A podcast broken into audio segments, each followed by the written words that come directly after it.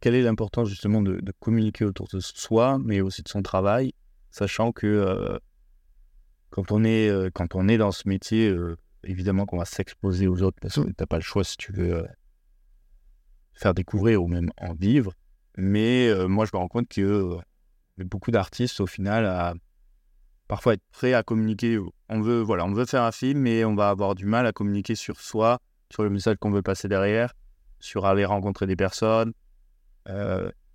se mettre sur les réseaux sociaux pour communiquer notre travail et, tout ça. Et, mais vu que c'est un métier où justement on fait, entre guillemets, pour soi, mais aussi pour les autres, mmh. enfin, rarement, tu fais rarement euh, un film ou même écrire un livre et pour le garder dans ton placard. Pour toi, quelle est l'importance de communiquer et comment tu peux amener à, aller communiquer euh? C'est hyper important. moi, il y a une, pour une, carrière professionnelle réussie, dans, dans l'ensemble, ce que j'ai mis du temps à comprendre, c'est que euh, il y a une phrase que je garde en tête, c'est euh, fais ce que tu dis et dis ce que tu fais. Donc fais ce que tu dis, c'est-à-dire euh, voilà, ta parole a une valeur et donc pour être quelqu'un de sur lequel on peut s'appuyer, quelqu'un de c'est hyper important en fait. C'est une des soft skills les plus les plus centrales. Euh, moi, en tant que manager, je me repose vraiment sur des gens dans lesquels j'ai une confiance absolue. C'est-à-dire quand je donne euh, une consigne ou quand je me repose sur quelqu'un, c'est quelqu'un sur qui je peux compter. Je pense que sur un plateau ou, euh, même en post-prod, enfin, sur toute la chaîne de prod, c'est essentiel que de pouvoir tenir ce genre. Mais dire ce que tu fais, c'est aussi central. parce, que, parce que la maîtrise de ton image, c'est un outil d'empowerment qui est hyper puissant. Parce que son image, c'est aussi ta parole. Et que, mm, et que vous, vous vivez en fait avec un retour cam permanent. C'est-à-dire que vous êtes une génération où tout le monde a un téléphone à la main. Tu, tu te fais des. Enfin, c'est beaucoup plus difficile, euh, honnêtement, pour nous, alors qu'on est quand même la génération Internet et que voilà, mais que d'avoir un retour image sur soi en permanence. C'est-à-dire que moi, quand je fais des stories, je me sens débile, mais au bout de 15 secondes, quoi. Je fais l'effort, mais je me Enfin, c'est vraiment compliqué. Vous, avez désacralisé votre tour image complètement. Et, en fait, vous oubliez que, ben, en fait, votre image, elle a une valeur, elle vous permet de prendre la parole, elle vous permet de valoriser ce que vous faites, et, et que c'est un outil euh, qui, voilà, qui, que, que, tu peux pas apprendre. Enfin, c'est pas une brosse à dents, quoi. C'est un truc qui sert, euh, qui te sert euh, vraiment pour faire valoir ton travail, pour faire valoir qui tu es, et c'est un outil que les autres générations n'avaient pas avant, quoi. Euh, moi, je, suis vraiment. Enfin, pour moi, le téléphone, c'est vraiment une manne de. de, un accès au monde qui est hyper puissant pour tout un pan de la société, et notamment pour des gens qui n'ont pas accès à tout le matos euh, initialement, quoi. Donc, moi, je trouve que c'est assez central que de prendre euh, la parole. Et il faut trouver sa manière de le faire. Mais et, que, et du coup, enfin, travailler sur son image, c'est central. On a mis en place un dispositif à, comme une image qui s'appelle les séances du turfu, qui est un dispositif où on rassemble, là, on a un peu plus de 50 jeunes, donc euh, parité parfaite. Ouais. Euh, jusqu'ici, peut-être qu'on a des petits nouveaux là, mais on était à 25 filles, 25 garçons et je crois qu'on a rentré d'autres gens. Euh, mais en fait, on a choisi d'accompagner des jeunes nano-influenceurs, donc entre 1000 et 5000 abonnés sur Insta ou sur TikTok, qui viennent soit de Seine-Saint-Denis, soit des quartiers prioritaires de la ville en Ile-de-France, euh, qui, qui ont répondu à un appel à candidature. Et en fait, on leur propose souvent de l'année un accompagnement dans leur création et surtout une, une programmation artistique dédiée premium tout au long de l'année. Donc, on est en partenariat avec euh, Allociné, par exemple. Donc, ils vont voir toutes les avant-premières euh, du Club 300 Allociné. Ils rencontrent tous les, toutes les équipes des films dont ils vont voir les avant-premières. Je crois qu'hier, ils, ils sont allés voir Élémentaire oui, j'ai vu passer story. Euh, C'était élémentaire. Voilà. Et, mais ils vont avoir un atelier de casting euh, dans pas très longtemps. Euh, voilà, de casting avec un agent et deux, deux, directeurs de casting que je remercie de se joindre à cette aventure.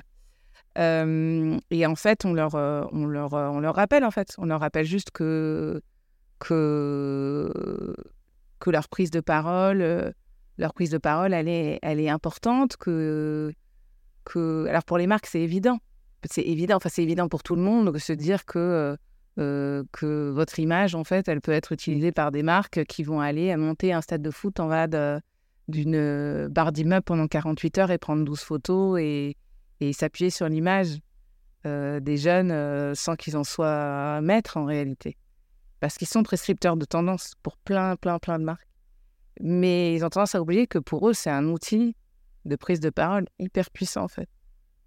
Et nous, on les remet un peu dans cette réalité-là, alors en leur rappelant quelles sont leurs obligations aussi, parce que parce qu'il ne faut pas faire n'importe quoi. Mais, euh, mais c'est vrai que tu te rends compte que ça te... Voilà, ça ça te rend plus visible. Ça te rend plus visible, et si ça te rend plus visible, eh ben, tu as une scène euh, devant toi, tu as un micro, là, comme là, et tu, tu, tu prends la parole. Ouais. Bah, moi, c'est un truc que je me suis longtemps posé la question parce que je pense que j'étais. Euh, j'en parlais dans un autre épisode de podcast, mais je suis arrivé, moi, à une transition. Alors, je suis pas vieux, j'ai 25 ans, mais quand j'étais au, collège, euh, lycée, il y avait, c'était le début d'Instagram quand j'étais au lycée, donc on était sur les réseaux sociaux, mais il y avait moins ce truc de. On consommait du contenu, mais on se mettait moins en avant. Je vois mon frère qui a 6 ans de moins, lui, c'est totalement normal, comme tu dis, de, se mettre en, en, story. Et vu que j'ai grandi avec une grande sœur, je pense que j'ai des fois un tout petit peu décalé. Euh, et j'avais vraiment ce truc de ah mais me mettre en avant ou je pense que c'est aussi un, côté un peu introverti euh.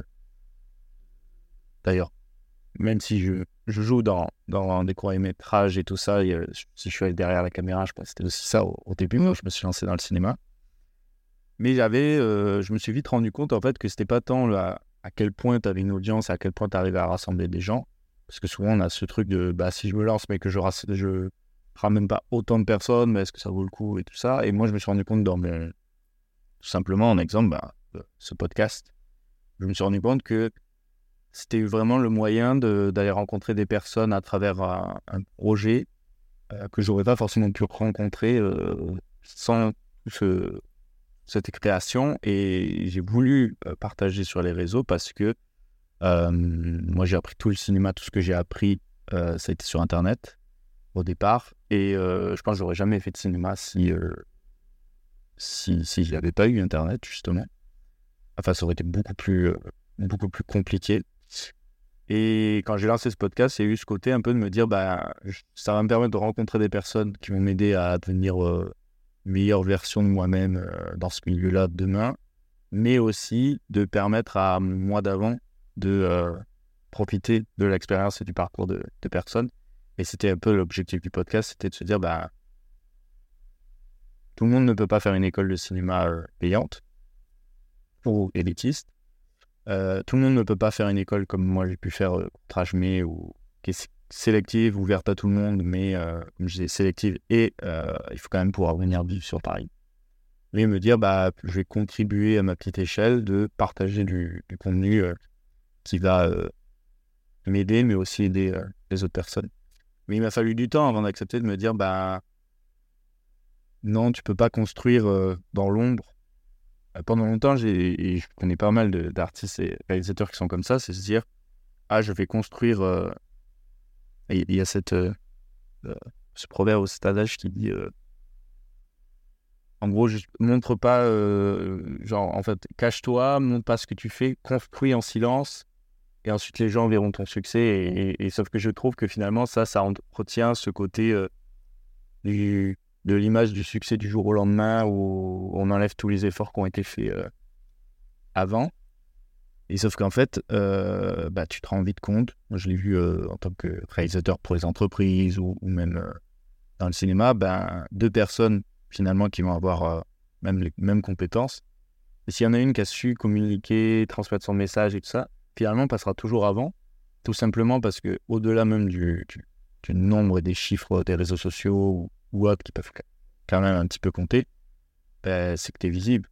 Par exemple, là, moi, euh, un client, s'il vient voir mes, mes contenus et tout ça, euh, d'une entreprise ou d'une marque, il, voit mon travail, mais il voit aussi ma personnalité. Et en fait, tu vas créer directement un, rapprochement où, pire, ben, ça va faire ou pas le faire c'est ce qu'on appelle incarner, en fait. C'est-à-dire que oui, tu mets un peu de toi dans ce que tu fais, mais en réalité, ta personne, elle est assez centrale dans, ta... dans la rencontre, quoi. Et même aujourd'hui, même dans, enfin, même dans des boîtes, même quand tu es salarié, euh, incarner ton rôle, c'est encore une fois une, une chance d'avoir une prise de parole. C'est, euh, et, et c'est, c'est une façon d'exister, en fait, aussi. Oui tu vois, qui est, qui, qui, est puissante. et qui te, qui te positionne par rapport à l'autre, tu vois, qui te met pas forcément dans, dans un... Tu subis plus. Tu maîtrises ton image, tu maîtrises ta parole, tu subis. Tu es dans un échange, en fait. Ouais. Et finalement, euh, je pense que c'est c'est ça aussi qui rééquilibre un peu les forces euh, dans le secteur. Si tout le monde est, tu vois, incarne et prend un peu la parole de, de son côté. Ben, et comme tu disais, c'est euh, finalement tu rejoins dans le cinéma, il y a le fait d'avoir ton travail, ton talent, mais finalement euh, tu vas rencontrer un producteur ou travailler avec un producteur, par exemple en tant que réalisateur. Bien souvent, il y a la, se retrouver sur euh, le projet. euh, Est-ce que ton projet va parler au producteur? Mais aussi, je le vois en, en entrepreneuriat aussi, c'est bah, souvent on fait du business ou on travaille avec les gens qu'on apprécie. Mhm. Et finalement, euh, ton travail va être important, mais finalement, c'est la relation que tu vas réussir à créer avec, euh, avec euh, ces personnes. Et là, au-delà des réseaux sociaux, ça passe par la communication, par aller rencontrer. euh, Moi, je crois vraiment, en tout cas, c'est ce que je te disais, je je crois vraiment à la, à la force du collectif pour, pour monter un projet. Donc, le relationnel, il est central. Surtout quand tu commences. Enfin, j'ai vu beaucoup de gens réussir parce que c'était un binôme très fort, euh, prod euh, ou comédien réal.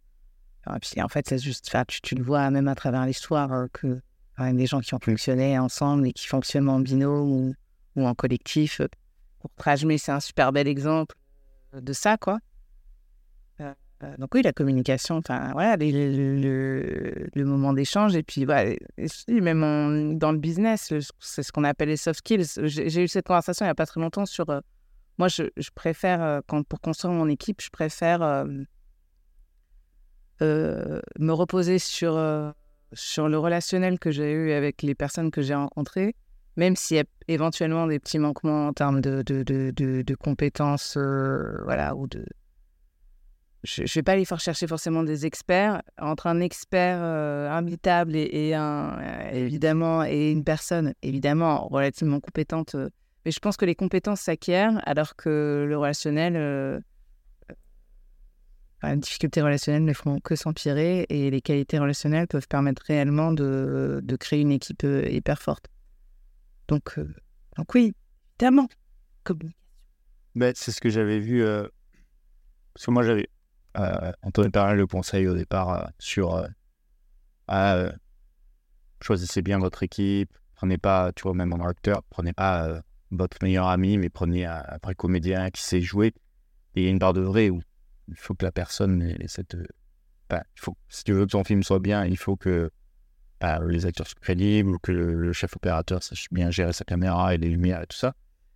Mais en fait, en rentrant de plus en plus dans le milieu, je me suis rendu compte que des amis qui m'avaient aidé, euh, donc mes meilleurs amis d'enfance qui m'avaient aidé à faire mes premiers projets, euh, qui m'ont permis d'arriver là où j'en suis, finalement, n'avaient pas, comme tu dis, les, forcément toutes les compétences ou quoi, parce qu'ils apprenaient un peu en même temps que moi, et eux, c'était pas du tout leur passion, c'est plus un, Oh, un hobby où ils me suivaient dans, dans mon aventure.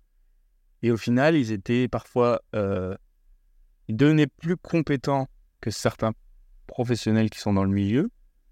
Parce que déjà, il y avait cette euh, complicité, cette relation qui rendait les choses ultra simples. Mais aussi, vu qu'on avait euh, des fonctionnements similaires dans leur euh, éthique de travail et de. L'éthique de travail, mais aussi de. quand ils se lancent dans un truc, ils le font à fond bah, finalement les rendait plus compétents que certains professionnels qui étaient dans le milieu, mais où il n'y avait pas cette même énergie. Et là, moi, je te rejoins, c'est ce côté de bah, peut-être travailler avec des gens avec euh, qui euh, il y a une vraie euh, affinité, une vraie complicité et une vraie envie d'apprendre et de continuer de s'améliorer. Et finalement, comme tu dis, les compétences, ça s'apprend, alors que le, Savoir-être, ça c'est plus. savoir-être, c'est plus compliqué, même la communication, euh, alors on peut s'améliorer, mais euh, c'est vrai que c'est quelque chose qui est souvent plus... euh, Bah, surtout en situation de stress, tu vois, sur un Ouais. tournage. Quand le temps est limité et que tout le monde est fatigué, bon, vraiment, c'est.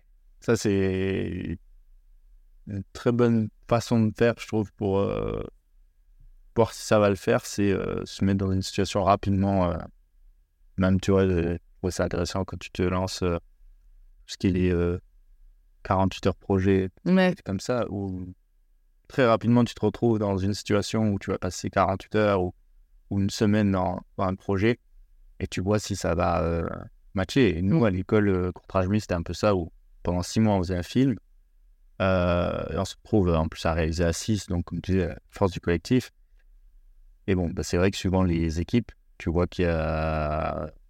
il y a certaines, ça va exploser parce que finalement, tu te retrouves avec des inconnus, d'un coup, à être H24 ensemble, à travailler ensemble.